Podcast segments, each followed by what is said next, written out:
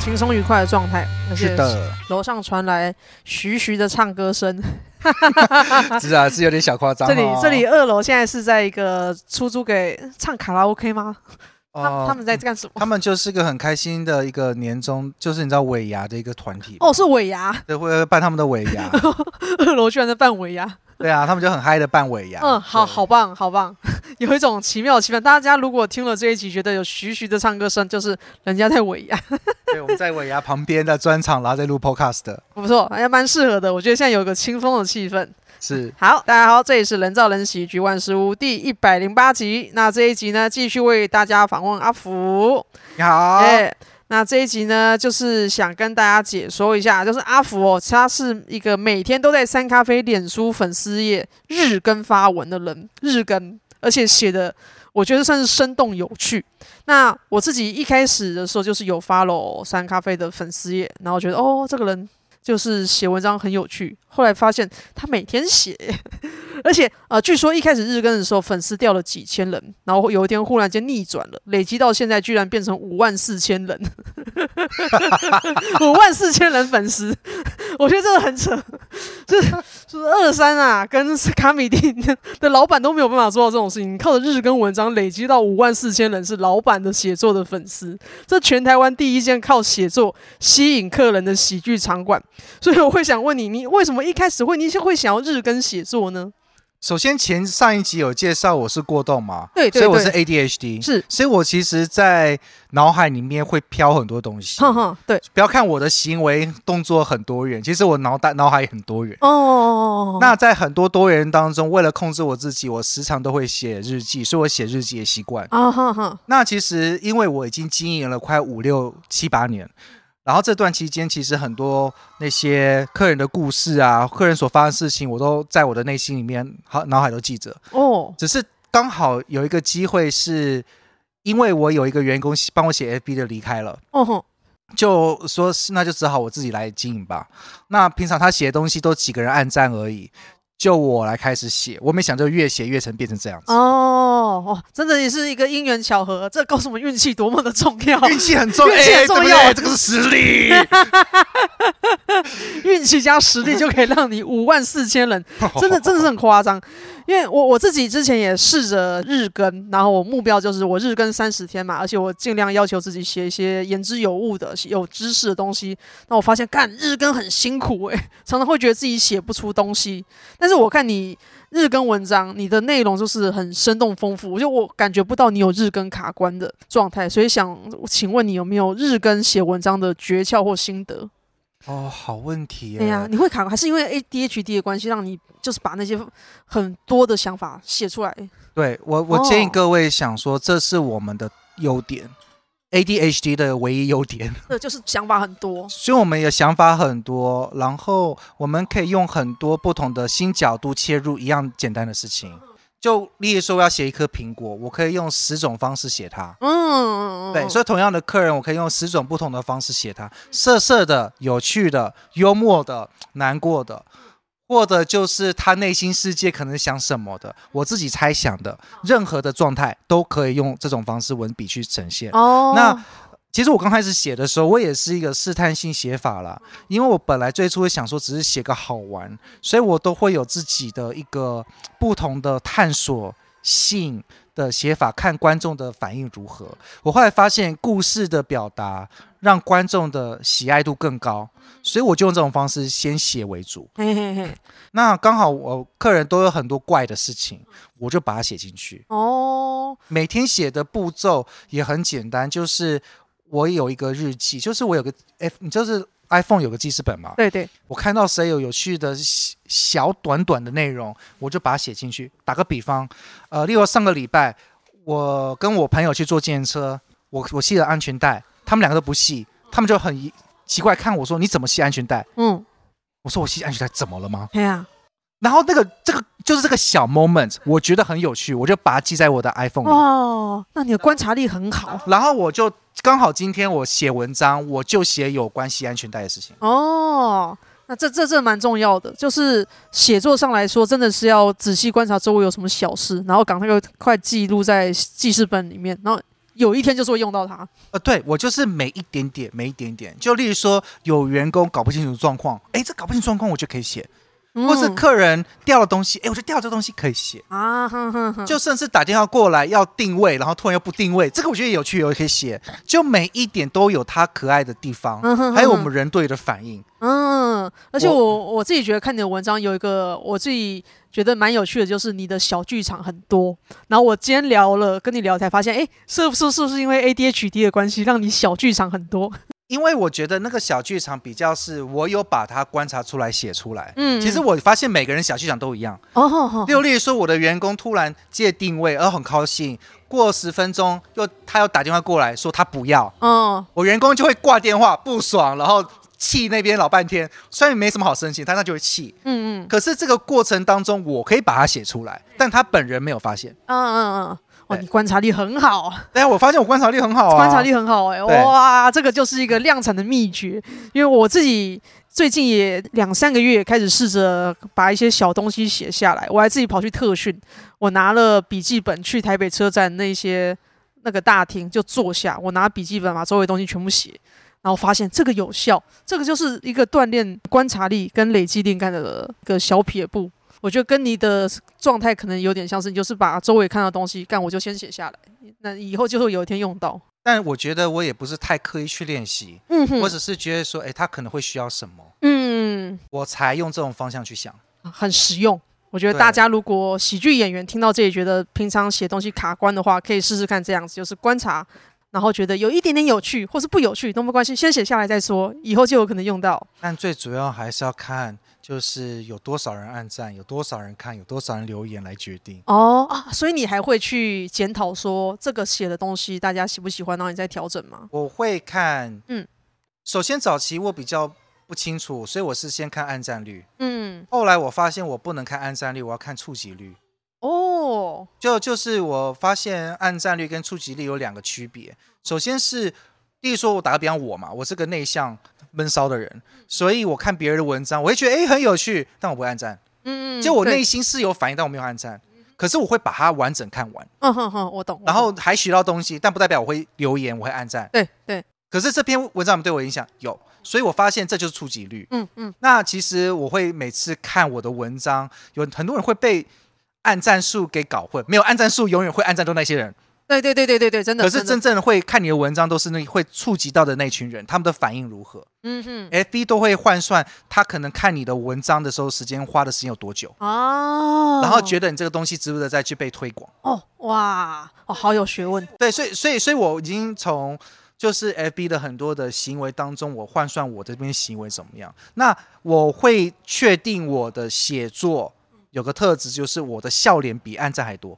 嗯哼哼哼，就是你不要按赞不都会有调整笑脸或爱心或哭泣嘛？对不对？我一定会调整笑脸比按赞多，来确保确保我知道这个东西是一有效果，嗯，然后它是会被大家想宣传出去的。啊哈哈！哇，原来原来写作还要后续的去反省跟检讨，才能慢慢提升。然后甚至在思考说有没有东西我要再减少，因为一千个字会让人看得很累，所以我会把一千字删减一两百个字，甚至有一些人物我觉得不需要就把它去掉好了。嗯，对，我都会把一些杂的东西去掉，所以变得很干净。嗯嗯，哦，好厉害，难怪可以累积成很多的粉丝，这是我觉得大家要学的地方。哦，对，真的真真的是一个学问。那我还再来是想问说，从你的文章呢，我可以感受到你的客人，还有你的文章粉丝们跟你的互动很热络，就留言的会有一大堆人，然后可能还有人看了你的文章之后，特地来这里喝咖啡，这样子的感觉。那你觉得你开始写作之后，对于三咖啡有哪些改变呢？我觉得我的员工跟我的互动。会变得不太一样哦哦，呃，首先是他们都会说，老板又是来看你的，老板这又是来看你的，哎，老板这是你的菜哦，呃，然后就特别讲一些会被写进去的话吗？还是来逗你？然后有一些粉丝就会来，然后就是很兴奋说，我会被写吗？我会被写吗？会被写吗？我在想会不会有这种人这样，故意，然后故意就是穿那什么很短很短的裤子，然后不然就是穿很露很露的，嗯哼。对，他们想要入境，就是想要进入到我的文章里面。然后我但我就有时候如，如他所愿啊。嗯嗯你既然你这样穿的那么如此露骨，那我这不写太可惜了吧？哦，好好笑，好奇妙的状态。啊、对，没错、啊，还有这样子啊。嗯，这这这好像我以前看那种电玩直播，会有人抖内，然后就是想办法在上千上万人的观众面前，就是要来个互动，就是抖内这种感觉。对，我其实有一些粉丝他们会送东西给我哦，哦，尤其是送书啊。其实有些你看这边卡片都有都是粉丝送的哇。对，然后就是嗯。我会很认真的看，而且他的送给我的书哦，有的时候是他们自己编写的书，自己编写的书，然后我真的就会把它好好认真的看完。对，这个这个是需要的。然后我看完之后会发现，嗯，真的写不是很好。没有没有，可是不不，因为它不是商业书，它它不是在出版社真的在书面这市面上所贩售的那种，所以它是自己写爽的书。然后我就会真的很认真看，然后我就会真的很认真思考，OK，为什么会写的很好？为什么哪部分写不好？嗯，因为里面还会推一些什么其他的东西，很奇怪。所以导致就是哦，这个东西我慢慢的可以感受到，呃，每个粉丝想跟我互动，他想要表达什么东西，那我可以跟粉丝互动说，说我可以看到什么东西，说不定也可以帮到他们什么。嗯、呃，我觉得是一个更深层跟粉丝互动一个新境界，因为我以前是没有粉丝的，我觉得应该就是可以跟粉丝互动。是一件事，跟粉丝成为朋友是一件事，对，没有错。我现在还有粉丝成为我员工又是一件事，对对对，好神奇哦！第一次听到咖啡店老板是做成这个样子的，对，我已经不用找一零四了，你知道吗？谁要来这边打工，老欢迎来哦！你们的员工福利就是变成文章，对啊，会变文章哦，这样子嘞，好神奇。那客人会，客人数量有变多吧？应该理所当然。有，这客人数量变多，然后很多特别的客人会出现，呃，例如说要就是要自杀前的客人会来，什么什么？就就是那种自杀前的客人会来，就是说他会说啊，我老板我要准备自杀，但我想先来喝你咖啡。哦，就是一种我觉得他觉得他他生命完蛋，他要给要用我来给他一次机会，让他觉得生命很好，还要特别先跟你讲，让你把它写成遗书之类。我不知道他是想怎么样，但我我会觉得。我就说哦，你要死那去死啊，没关系。我是哦，你要自杀 OK 啊，因为我觉得你已经充分的想好了。哼哼哼，我觉得你，你只是告知我而已。你真的有一种那种深夜食堂的感觉。我说，既然你要确定死，那好吧，那我可以陪你一下。你可以，反正死之前讲给我听嘛，对对对对，也不差嘛。对不对？反正都要死了，也时间也无所谓了嘛。欸、对不对？那钱都给我嘛。讲讲干话，先跟他讲讲干话，这样混淆一下他的注意力。然后突然他就觉得，哎，好像不想死了。对啊对啊，一边讲干话，一边推销蛋糕什么给他吃，然后心情变好。对对对对对对，这真的太奇妙了。那客人。变多之后，客人的氛围会不一样嘛？就是可能一般的咖啡店，大家来就是聊天、喝东西、看书。那现在客人不一样的时候，你会不会觉得他们比较躁动？他们也会跟你一样观察咖啡店的事情？有，他们会跟跟我观察我咖啡店的事情。打个比方，咖啡店里面如果出现的植物。大部分都是我的老婆，我都很细心的照顾，我会把它写成文章里面。啊、真的会有粉丝专门来看我的老婆，多过于来看我本人。哇，好奇妙！对，然后真的会有粉丝专门是来看我员工，多于看我本人。嗯哼哼哼，对，这这这好有趣哦！然后真的会有粉丝真的就是来看艺廊、看画廊或是看喜剧。嗯，就是我觉得他们想要找。各种想要来看这边的一个氛围，嗯，有人真的是专程从高雄来，或者从台中来，就有甚至从云那什么云林来，那还有就专门真的就是坐飞机来，就是说从马来西亚来说，我专程一定要离开台湾之前，一定要来三咖啡，哦，我。来香港来我这边特别多，还有专门的说澳洲或是从英国来。哇塞！就是说我就是要来看山咖啡，嗯，看这里的氛围，我看氛氛围。那很多都没有跟我约。我再次强调，你要见老板，麻烦你在 FB 的那个什么讯息跟发老板说你会来，我才会安排时间。你不要突然就是你要上飞机前一个小时，然后跟我跟我说你要来，我赶不回去。对。真的是这个样子，大家要先先打个招呼。当然，我还是很感动了，嗯、这个时间来了。嗯，那其实刚刚我最后一题有说有没有遇过让你特别印象深刻的粉丝客人？我觉得那个自杀的，我就觉得哇，干超印象深刻的。还有很多啊，还有很多，有还来介绍一下。我从英国来，我也觉得印象深刻。我天哪！对啊，就是从英国来，印象深刻。然后他会录奶录的很重，哦，对不起，呃，啊啊啊、是。入露乳沟这个沟很严重，那个很明显。这个就很明显，就是说你在勾引我吗？你 确定在勾引我吧？你应该是是勾引我吧？然后我就觉得应该是勾引我吧，我就有点比较主动的跟他 hello 一下哈。嗯、他跟我讲他是 Les，然后呢就说老板，我只想看你的反应而已。这很好笑，他故意的，真讨厌呢，真的很讨厌呢。哦，我还有就是有一个粉丝，就是他想要喝我做的咖啡，然后要吃魔法布丁。那我的魔法布丁我会念一下咒语，但是你知道就是那个，这就是简单的咒语而已。嗯，他说：“老板，我专程从高雄坐高铁上来，请不要给我这种咒语。嗯，你要给我嗨的。你是说我要变那种变身魔法型的美少女战士的？”他说：“可以吗？”嗯，做全套啊。我就说：“好吧。”哎，我就真的。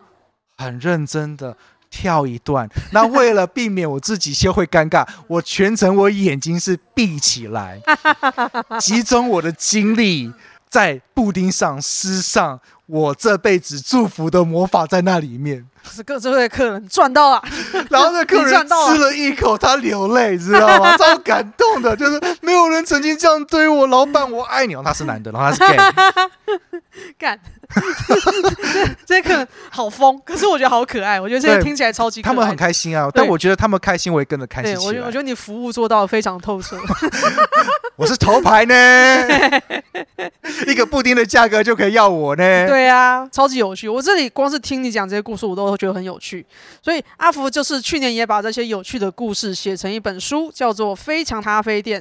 所以想请你介绍一下这一本书，而且是这这本书应该是有出版社看到你写这些文章，觉得干怪有趣的，然后你让你把它集结成册嘛。其实很有趣，就是当我发现我的关注度被打开的时候，嗯。我就有一个感觉，就是啊，出版社好像会来找我哦。其实这虽然虽然我就我蛮自大的，但我突然觉得，哎，好像会来找我。哎，我是要准备一下什么，然后我就自己先提前准备一下下。嗯嗯嗯。然后真的没想到，就出版社就联联系我，然后是远流。嗯。对，他就说，哎，要不要出书看看？嗯哼。那对我而言，我觉得我是属于废文写手，不认为我自己是个作家。可是，在他们的眼中，他们真的把我一年份的文章印出来。哦哦，编号，嗯，看过一遍，然后感觉，然后他说一句话说，这种写法在这种影视社会里面非常难得哦，因为非常有画面感。他问我说为什么？然后我跟他说，因为我中文没那么好，我没法用很深的中文，我只用很表浅的中文，写出让大家看得懂的。对，然后我我我的断句的句点都不太会乱，不太会用，我是乱用的。嗯，因因为我是国外长大，所以我中文不是按照台湾的这个教学的中文系统写，哦、所以我是按照我自己觉得我自己比较容易看得懂的写法去写。就很很浅白易懂，浅白易懂，没想到在在大家眼里是会有画面感的，嗯嗯，所以这就成了我这边的特色。那我也这边讲说，我可能中文真的不好，嗯。他们说没关系，他们有编辑会帮我们修改，他们都是中文系的哦。我说哦，这样子啊，那好，所以也是这样子开始才有这样子第一次的一个合作。嗯，他们选择我的文章的风格，我以为都是觉得有趣的，没有，他是要选里面比较感人的哦。因为因为受众观众比较不一样，而且感人东西会比较有记忆点，而且谁知道，嗯，真的出来的时候是亲子类的。嗯受到欢迎。嗯哼，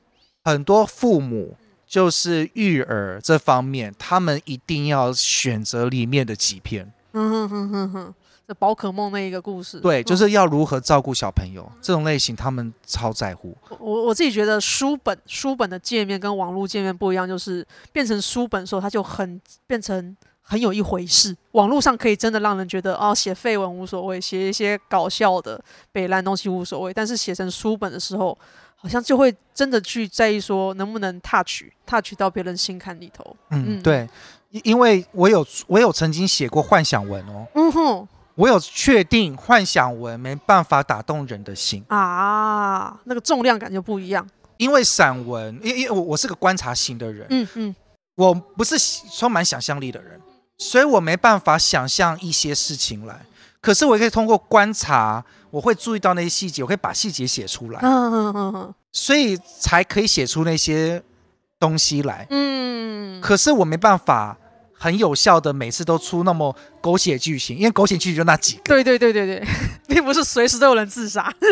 狗血剧情的，那么其实应该这么说好了，其实我这边也很常上演狗血剧情，但那都不能写，是因为要当事人同意。哦对对对，没有错没错。以前我还可以红，那是因为我还没有经过当事人同意的时候，我先写，啊、然后他们没有告我，嘿嘿嘿，所以我还安全。可是现在没有了，现在我要保护我的形象，所以我现在不能这样随便写了。嗯，对对对，写这些东西最好还是先问一下。对，哇，那这了解这本书的来龙去脉，真的是很有趣，我自己觉得很有趣。就我应该先把那本书买过来看一下，然后来比对一下网跟网络上有什么差别，我才能问更多东西。哦，这这真有真有区别，真的真的有差别，真的有差别。嗯，因为我我都可以讲差别，没关系。哦，真的，你可以讲有什么差别呢？你觉得？呃，首先里面有收录大约三十篇故事啦。那三十篇故事当中，其实网络上都是精简版本，我有刻意设定，就只只有七百八百个字，甚至到一千字，最多不超过一千。嗯嗯。可是出版社希望写到两千。哦，那两千对我来说容不容易？超容易，因为我原本每个故事大概都是写两千字左右，我把三减成八百。哦，所以版本也会不一样。所以版本内容会不一样，那你会看到的细节会比较多，会比较更容易进入那个世界。你会看那周围世界会更清楚，然后就是人物的状态会更细腻。嗯，我是因为真的碍于因为 FB 的写作氛围跟宣传。传播力的氛围，我才写得很精简。但其实它是更有魅力的故事存在在那里面。嗯，我还里面还写了十多篇，然后在 FB 没有写过的故事。哦，好，那那我觉得大家应该书迷或者是网络上迷应该很值得去买一本来看。啊，对对对，对，对，会看到不同的氛围跟出版社想要做什么事情。我觉得这个是一个有趣的观察的点。哎，是，嗯、没错没错。那再来会想跟阿福聊是，阿福最近开了一个 Podcast 叫做。讲别人坏话真开心，所以想请你介绍一下这个 podcast，还有为什么想要开 podcast 呢？是这样子哈，嗯，你你不觉得最近的正能量太多了吗？我 FB 也正能量，我什么都正能量，对啊，对啊，不行，我要点负能量的东西，所以我决定要讲一些别的坏话。嗯，我刚开始就觉得说我要讲别人坏话，我想讲别人坏话，我不能只写别人坏好话，因为文章呈现又太可惜。对，然后文章还要问问对方的同意。对啊。那我如果写文章的话，又感觉好像会被不知道，就感觉怪怪的，又不是我文笔会写出的东西。我决定用说的，嗯哼。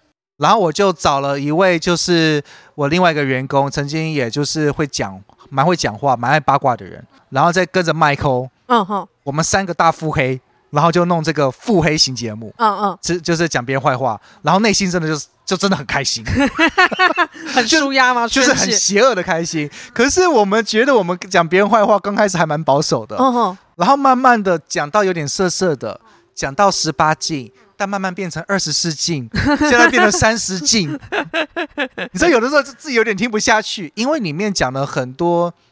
人性面的事情，到我觉得有点不太相信人类哦。就是本来最初我们本来讲别人的八卦就很好笑，就啊他有小三嘛啊，就这样嘲笑别人。可是我们讲到更多，有些人他偷偷杀人哦，或是有人被绑架哦，然后真实被绑架的事情。嗯哼哼。还有我一个朋友，他就是跟别人走路，然后他朋友被枪杀，哇哇，被爆头，然后被爆头这件事情。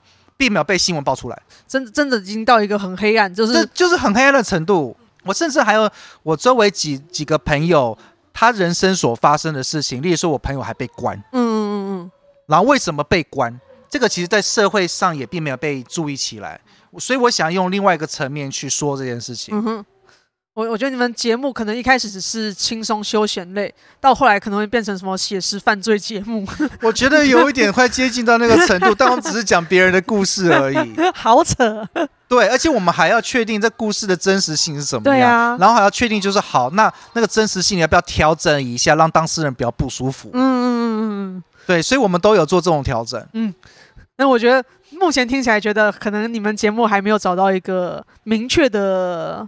等级吗？就是轻松讲坏话跟犯罪写实是完全两回事，完全完全两件事。因为我们没想到，因为我们本质都是讲别人坏话，因为那个算是别人的坏话。嘿嘿嘿，坏到那个程度的时候，已经变得很猎奇。对，就变猎奇坏话了。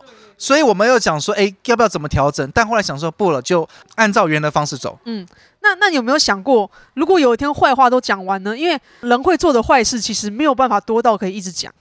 我们最初也这么想哦，结果发现越想越多。哦，哇，妈妈是因为我们一直都会原谅别人对我们做的坏事。对，确实人是这样。然后原谅就忘了，我们只是没想到，当我们在做这个 podcast 的节目之后。发现对我们坏的人蛮多的哦，记忆被唤醒，记忆被唤醒，而且也蛮难过的，嗯，也觉得应该要讲一下。那讲完之后，会觉得自己内心负面被释放嘛？那些有觉得自己有被重视一下自己，嗯，因为我觉得有一些事情是不应该被原谅的。哦，那有的时候我们原谅对方，只是因为我们懦弱，我们想说原谅比较简单，哦，和事宁人这种东西，但其实自己心里没有放下。其实该生气要生气，我也是在这节目当中学习要怎么样生气一下。嗯哼，虽然我没有在我的节目中表达生气或愤怒了，可是我觉得是给我一个自己一个简单的交代。嗯，就是原来曾经我人好，别人有用别的方式来对待我，原来发现蛮不好的。嗯，然后我自己也没有发现，我是弄了这个节目之后才发现，原来有这么多。哦，然后我想说，我为什么会忽略这么多？是因为我人好吗？我还是分析一下自己，我发现，呃，我可能不是我人好，是我懦弱，哎，嗯嗯。那从中间我也有做了调整，就要怎么去弄。但是我发现，每个人，我觉得周围都会发生或多或少的这些坏事。对，你要怎么去面对或对待它，好像是我们这个节目的核心。嗯，我觉得，因为我只有听一集，我觉得哦，就大概是这种感觉。对，但是。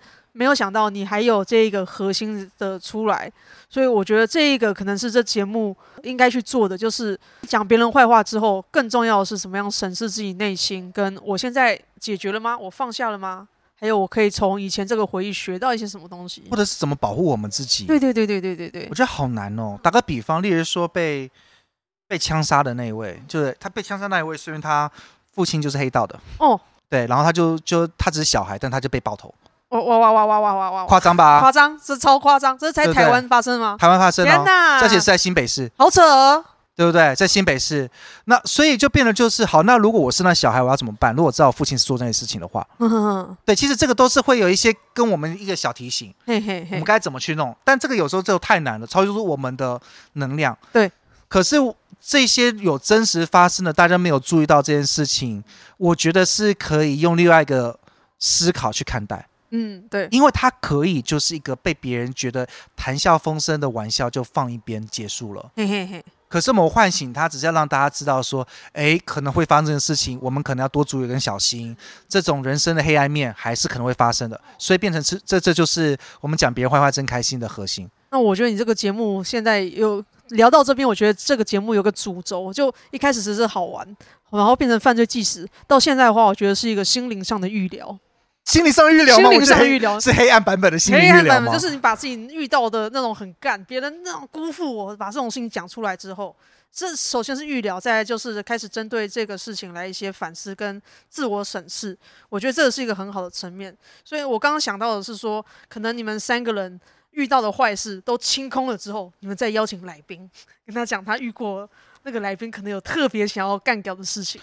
但当然可能也不太方便请一个来宾，因为那是来宾就开始别来宾讲别人坏话。对对，来宾讲别人坏话。所以其实我觉得这个也是有损道德感的，我必须得承认。是是是，因因为你毕竟是在讲别人坏面坏话事，但我们不会批评对方做坏吧，因为毕竟是那个事件。对对，就是那遇到那个事件该怎么办？因为那个事件就很靠背很衰，可是因为靠背会衰的话，你该怎么办？嗯，对。讲别人话就讲，一定会有遇到坏人嘛？就讲自己遇到坏人，跟你从后面之后学到了什么东西。我现在想也可以想到一堆。对啊，就打个比方，里面有一个节目，我觉得印象很可怕、深刻的什么？就是有一个人就是被绑架嘛，哼哼，自己的家被闯门进来，然后被绑架，然后你被软禁，什么恶心的东西？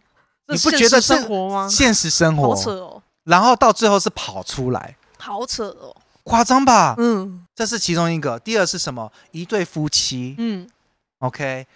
然后那位先生直接让二十个人嗯欺负他的老婆。好恶哦！你你你懂吗？这是这是都这是一个很恶心的一个状况。如果是拍在 A 片，觉得嗯，那是 A 片。不是现实生活中觉得好恶。然后我就觉得奇怪，哦、怎么这个没有？因为我那个是听我那个另外就是另外一个主持人讲说，你怎么会发生这些事情？对。然后，但他也觉得说，阿福你怎么会发生这么多事情？嗯。然后我才发现说，原来还有好多这些事情，每个人都有。我、嗯、我觉得每个人或多一定发生那种类型的事情。有有有有，一定有小时候原生家庭被被被被老爸打的，嗯哼，对，被家人打的，或者被谁数落的，嗯哼，或者是绿帽被绿戴的很糟糕的，嘿，的都都有。但是我我只能点到这边，嘿嘿嘿嘿嘿。这就是我们的节目的特色，谢谢谢谢谢谢。好真实的，嗯，社会黑暗，但是又有预料的一面。那那我会想再来是延伸一个话题，就是那今天是来录我的节目嘛？那你觉得跟录你自己的节目讲别人坏话真开心这两个的感觉有什么不一样的地方吗？感觉有什么不一样？首先都还是很自然的做自己，嗯哼哼。但比较不一样是因为我要讲别人的故事，对，所以他不会是我的亲身。经历，所以我讲话会比较卡卡的相对于说，你访问我讲我任何事情，我就很自然的讲。可是讲到别人的故事，我或多或少一定会有一些缺失的讯息，嗯、是我没有。毕竟不是那个人，因为因为我并不是当事人，是，所以我并不知道发生什么事。对，所以可能我还会说错，都有可能。嗯、哼哼所以，但但不要但不要紧，我只能把那个大概讲出来，但是没比较不会有那种临场感。嗯，对，对我只能就这样区别在这吧。那么再来下一题是想问说，就是阿福啊，我们这一集也可以理解到阿福做自媒体成绩很好，就是写文章很好。那现在做了 Podcast 也是，我、听了好多有趣的故事。那之前有听 Michael 说过，说阿福对于喜剧演员该如何经营自己啊，如何宣传行销也有独到的见解，所以想请你对于喜剧演员的宣传行销提出一些建议。这这这也是我之前听 Michael 讲的，就是他在意自己红不红。我们上集也提到了，那我自己也是超不红的。那对于你这样子是一个经营到五万多粉丝，对我们来说是一个哇漂亮的数字，所以我会想请你介绍一下，对于宣传行销有什么建议呢？哇，这个要思考一下哎。好啊，呃，首先我是有受到触及率之神的眷顾。哦哦哦，虽然我会把好运放进去。但我有曾经就是好好分析我自己的文章，嗯，我有的时候我还会自己小看我自己的文章，这样讲很奇怪，但我会小看自己的文章，是因为我还不够了解我自己的文章为什么会变这么有名，然后它其实有一定的程度的规律，对，然后那个甚至我还思考为什么我跟佳玉会先红，嗯哼，麦克跟大义或是很多喜剧演员还卡在一个状况是什么？对，发现是我跟佳玉很做自己。嗯，是的，是的。然后我们会很没有一个边界感的介绍自己。嗯，就例如说，例如说，你各位看到我文笔吗？我觉得很害羞的东西，我就写很害羞，我完全没有任何的价值。嘿嘿嘿嘿，嘉玉好像没有特别价值。对。那所以我觉得价值是一件事情，但还有个部分就是，因为我当下就是这么想，我就这么写。嘉玉很多的段子就当下就那么想，他就那样子写。对对对，对。所以他们就是很做自己的去说那个事情。嗯哼。那对于很多喜剧演员，他有个特质，他后面有个两个字是演员。演员，嗯，很多人演出来，对，可是演不是自己，嗯，我觉得不红的在这里。哦，哎，哇，这好难。我打个比方，老实说这很难。就例如说，好，例如说，麦克他表达喜憨儿，对，你又不是喜憨儿，对啊，那你演他干嘛？哦，好，那同样事情是好，那大家要记得你是喜憨儿，嗯，可是你不是喜憨儿。那外面还有那么多厉害的人，那他就记得别人了。嗯哼，那他只知道你是很厉害的演员，嗯嗯，但他会忘你名字，嗯，因为你没有任何有泪有肉的东西让我记得你。嗯，嘉玉有，我有，可是很多人都演出来，这好难哦。因因对啊，没错，因为我不知道你啊，就是你要什么东西，就例如说，好，你要我说，呃，大毅好不好？嗯嗯，大毅的表演，我不知道大毅的私事，哎。大毅有表演过他的个人的私事吗？嗯哼，没有，他表表演别人。对，他会把一个别人的或者段子、有趣的事情、夸张化、有趣的东西表现出来，让大家笑。嗯，笑完了，然后呢？嗯，这这好像是漫才的人的硬伤，哦，因为他们在演一个东西。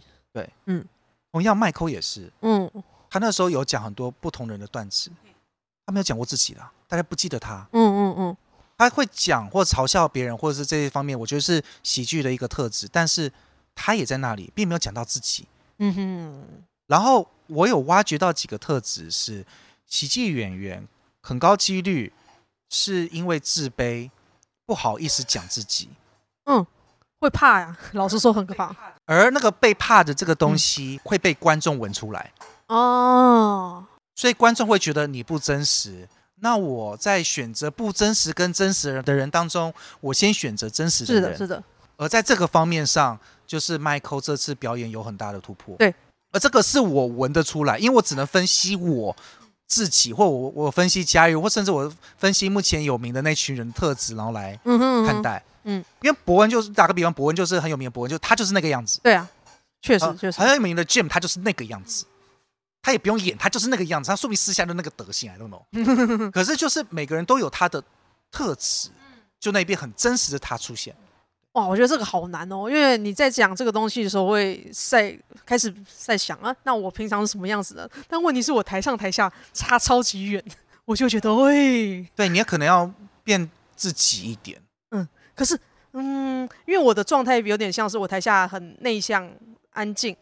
可是我的壳里面有一个很中二的灵魂，他平常不能出来，但是我在台上的时候才有个安全的界面把它刷出来。那那个那个中二的灵魂就在台上讲一些很反社会的事情。那发泄完那些负情绪的时候，他再缩回我里头。但是这个东西如果要我在网络界面上宣传做 reels 啊、写文章那些东西宣传的时候，都好像不成立，因为两个都是我，那内向的我是我跟。那个中二灵魂的我也是我，我就会觉得，哎哎，这样子的话，我不知道怎么做。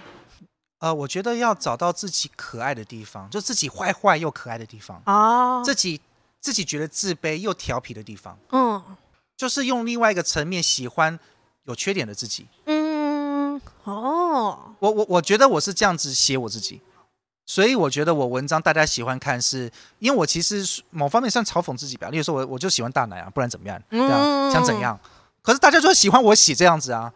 而且你会发现一件事，我有写很多很禁忌的团体，例如说 BDSM 或者是说同同性恋这方面。可是我写他们，他们都没有讨厌我。